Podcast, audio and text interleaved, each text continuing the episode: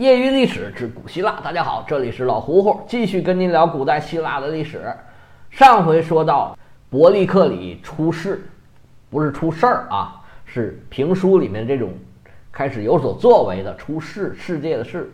上回讲了他的对内的一些改革措施，核心诉求就是把贵族手里面的权力呢，一点一点的拿出来一些，下放给这个平民。这个呀，除了发挥各阶层这个雅典市民的主观能动性之外，它还有一个很重要的目的，就是要增加雅典的这个兵源呢。咱们以前说过，雅典呢分四个等级，第一等级、第二等级是骑兵，第三等级是重装步兵，第四个等级是轻装步兵和辅助兵。这是在陆军，而在陆军上面呢，这个第四等级的人看似啊用处不是太大。因为作为重装步兵来讲呢，第三等级的人才是主力，而伯利克里呢，他收买第四等级的人，主要是为了充实海军。因为一个船上啊，最主要的人数主要是划桨手，这划桨手就由第四等级的雅典公民来担任。一艘船呢，一般要配备一百七八十、六七十名的划桨手，有那么二三十个重装步兵。这个就是一艘这个三层加莱船的人员配备，所以调动尤其是第四等级的人的积极性，对于伯利克里来说，除了想要很多选票之外，他还有一个意思，就是说要增加海军力量，因为他现在接手的是希腊世界里面最强大的海军。当时希腊常备就有一百艘这个加莱船，那就需要船员有两万人。如果这是斯斯巴达，他就崴了泥了。斯巴达人一共就一万多，而一旦开始打仗，如果雅典出出动二百艘加莱船，那就需要四万名水手。所以伯利克里的改革呀，从一方面来说是给下层的民众分权，另外一方面啊，也是强化的海军。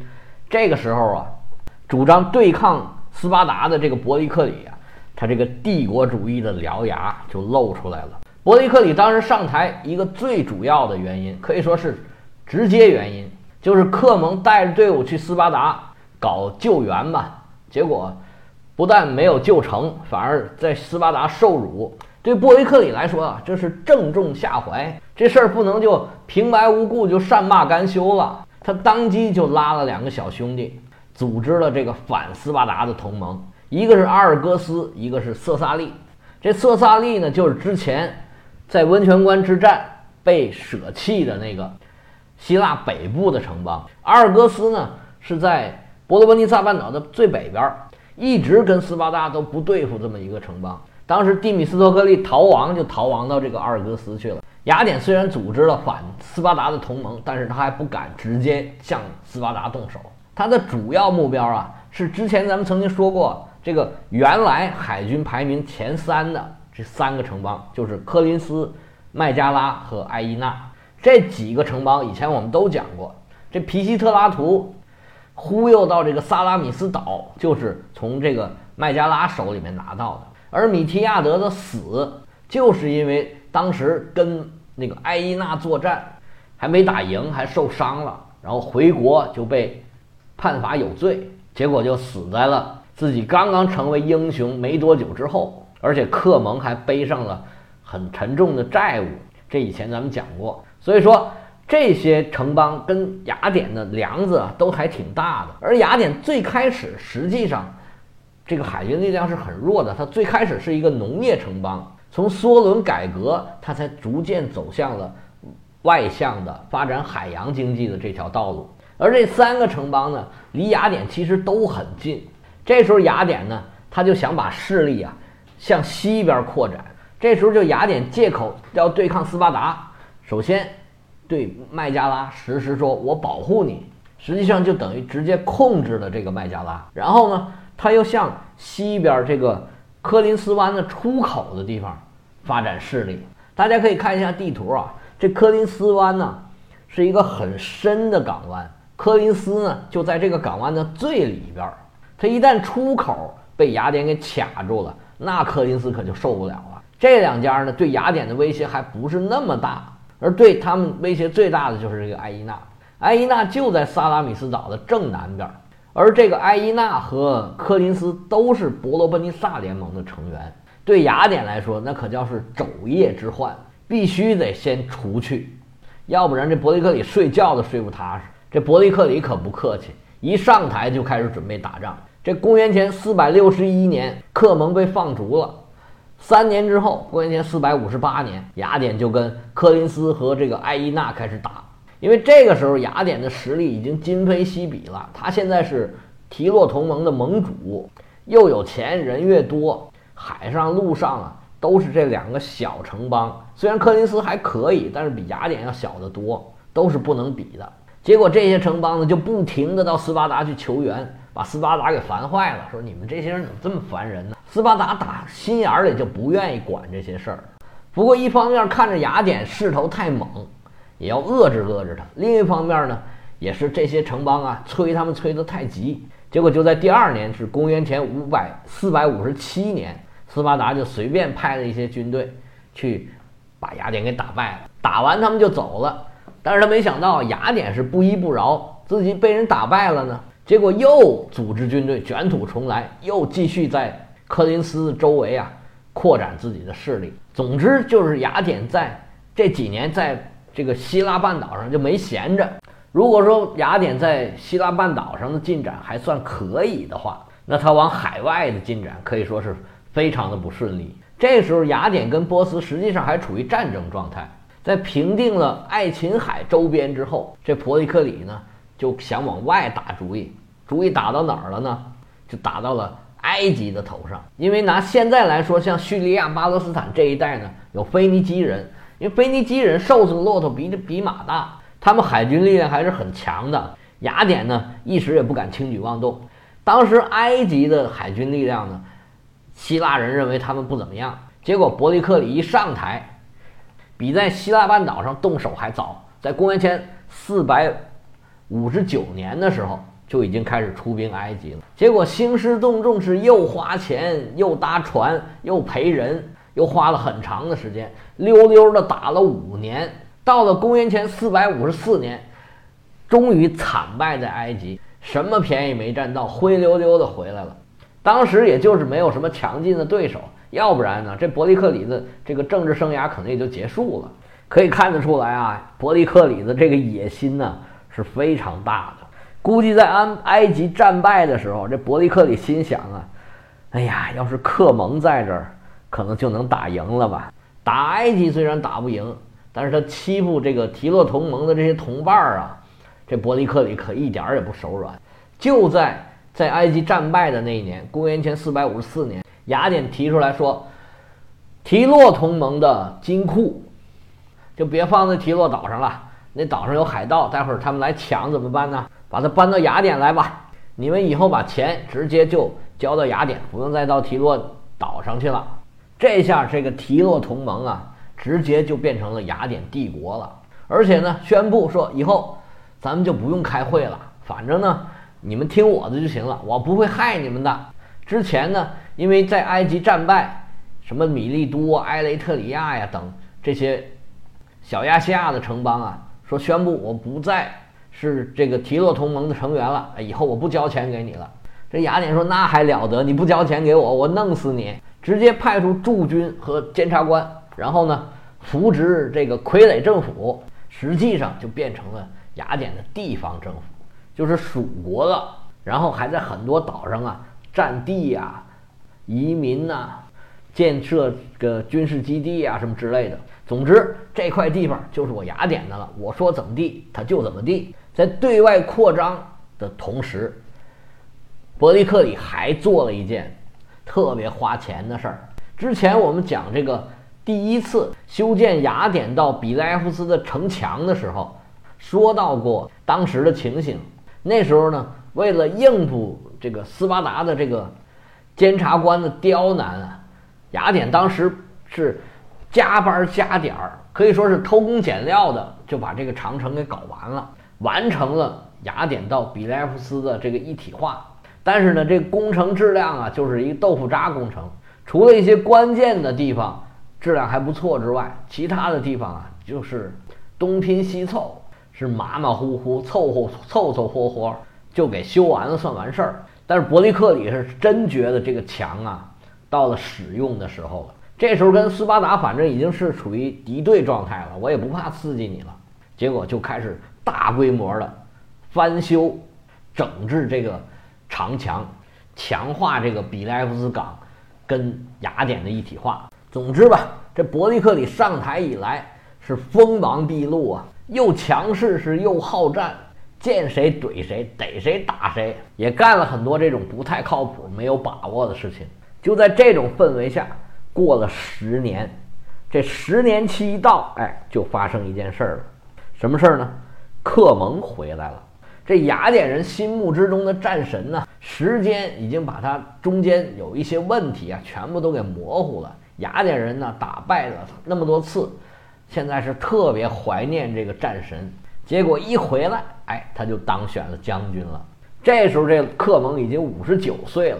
看着现在这个国际局势跟雅典和斯巴达之间的这个关系，克蒙啊是心里这个不痛快，心想这伯利克里真能惹祸呀！你把那桥墙啊修的又高又结实，这斯巴达人不气死了？回头一打我们，受得了吗？还要到处去欺负那些小岛，真不像话。但是那也没办法。形势比人强啊！现在伯利克里可是雅典一哥，手里面的权握得稳稳的。毕竟啊，俩人都是阿尔克迈尼翁家族的成员，俩人选择了妥协跟合作。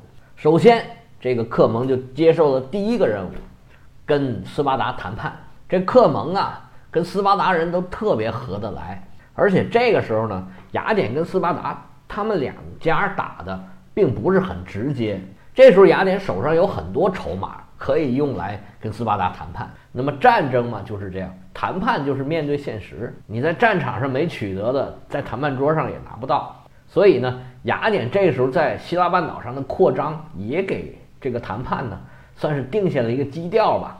所以克蒙去谈判谈的应该说是很顺利，很快的就跟斯巴达签订了一个停战五年的协议。而伯利克里呢也非常认可。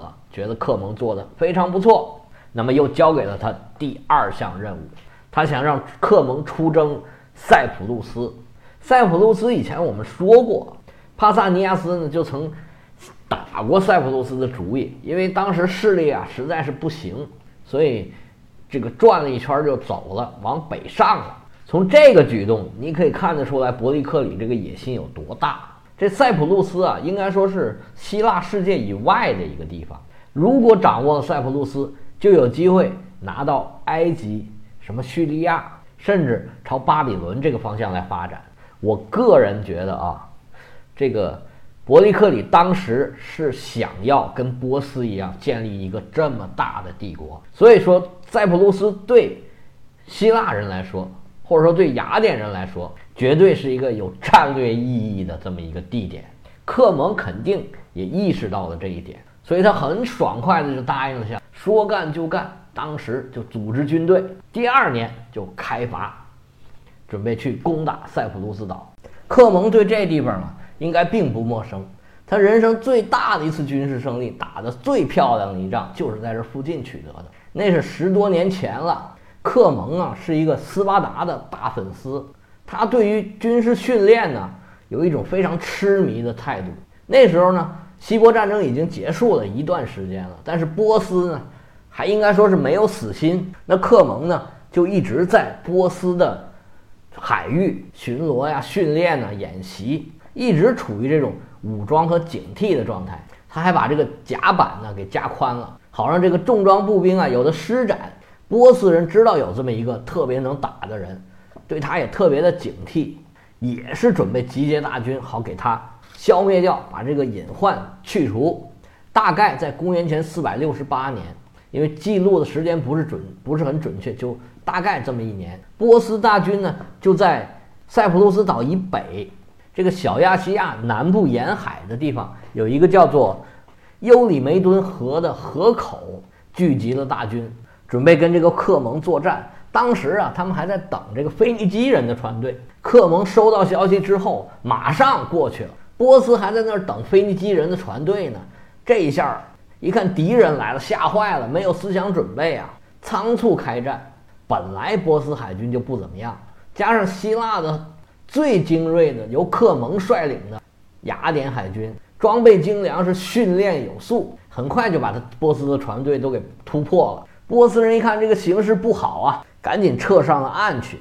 当地还有波斯的陆军，他们准备好海上打不过你，咱们陆上打。这时候，这克蒙啊。要怎么说他是军事天才呢？这时候他创造了一种战法，到现在都还在用。他把船全部开到岸边儿，抢滩登陆，建立了滩头阵地。可以说，现在海军陆战队整个这个战法就是克蒙发明的。而且，就算是雅典重装步兵的这个战斗力也是很强的，因为波斯现在已经连输几仗，他就很怕这个希腊人。而且，这克蒙的战斗能力、组织能力绝对属于一流，很快。就把这个波斯人给打跑了，然后他就在河口呢，以逸待劳啊，围点打援，不是又来了八十艘这个腓尼基战船吗？哎，也给他们打败了。这一战缴获了很多战船呐、装备啊、战利品呐，还有俘虏了很多波斯的士兵。据说俘虏了两万波斯士兵，然后缴获了二百艘战船。这个数呢，嗯，我觉得有很大程度的夸大。无论如何。这是克蒙在人生经历中吧，应该是最大的、最出名的一场胜仗。虽然这十多年已经过去了，帅小伙啊已经变成老大爷了，但是克蒙的威名犹在呀。公元前四百五十一年的春天，克蒙带着雅典最精良、最庞大、最训练有素的海军，浩浩荡荡向着塞浦路斯就出征去了。这老将军呢，十年。没有执掌兵权了。作为一个斯巴达控啊，他现在应该是非常的兴奋。但是他这时候啊，可能万万也没有料到，这是最后一次带着雅典的部队出征了。按理说，这么大的船队啊，一般都要派两个指挥官。但是这次带队带队的可是克蒙啊。克蒙说：“不用，我一人就行了。”开始啊，这个战斗进行的非常的顺利。克蒙仍然使用他这个海军陆战队的这套做法，抢滩登陆，然后建立滩头阵地，然后进行休整补给。因为雅典的重装步兵啊还是有优势的，所以在陆战上啊也并不吃亏。这塞浦路斯岛啊还挺大的，这面积不到一万平方公里，大概是什么概念？上海整个的面积大概是六千多平方公里。就是比上海还要大很多。你想一想，就算你有几万人，你稳步推进也没有这么快全境的占领这个地方。正当这个雅典的部队呢稳步推进的时候，这时候意外发生了，克蒙啊病倒了。到底是什么气候不适应啊，还是水土不服啊？具体也不清楚。但是总之就是生病了。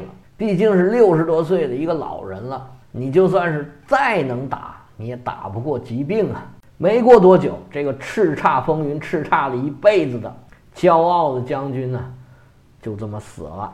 那这司令官一死，整个雅典军队人心涣散，无心再战呢，就撤了回去。克蒙这一生啊，应该说是很矛盾的。他强化海军，在海上建立霸权的这个思想啊，跟伯利克里基本上是一样的。但是他在陆地上就觉得。我们不应该跟斯巴达是一争短长，把精力放在海洋上就可以了。他想要跟斯巴达跟斯巴达搞好关系，但是偏偏又被斯巴达所羞辱，就是因为去帮助斯巴达，自己被流放了，有一身军事才能，但是偏偏呢没办法得到施展，为人豪爽啊，可以说是大半辈子却是郁郁不得志。其实他自己啊最大的问题就是。老是斯巴达长斯巴达短的，作为一个政客呀，就是自己想什么就把这事儿说出来，确实不是一个好事儿。在这一点上啊，他跟这个伯利克里比起来，可就是差得远了。这两位对手啊，刚刚达成合作还不到一年呢，这克蒙就死了。这时候伯利克里可以说是一个真正的政治对手都没有了。伯利克里会因为这件事儿。而自己沾沾自喜吗？那雅典会因为这件事儿产生什么影响呢？后面伯利克里的政策会因为这件事儿发生什么样的变化呢？波斯、斯巴达、提洛同盟的其他成员国家后面又怎么样了呢？那么我们精彩书目下一回继续。谢谢您的收听，我们再见。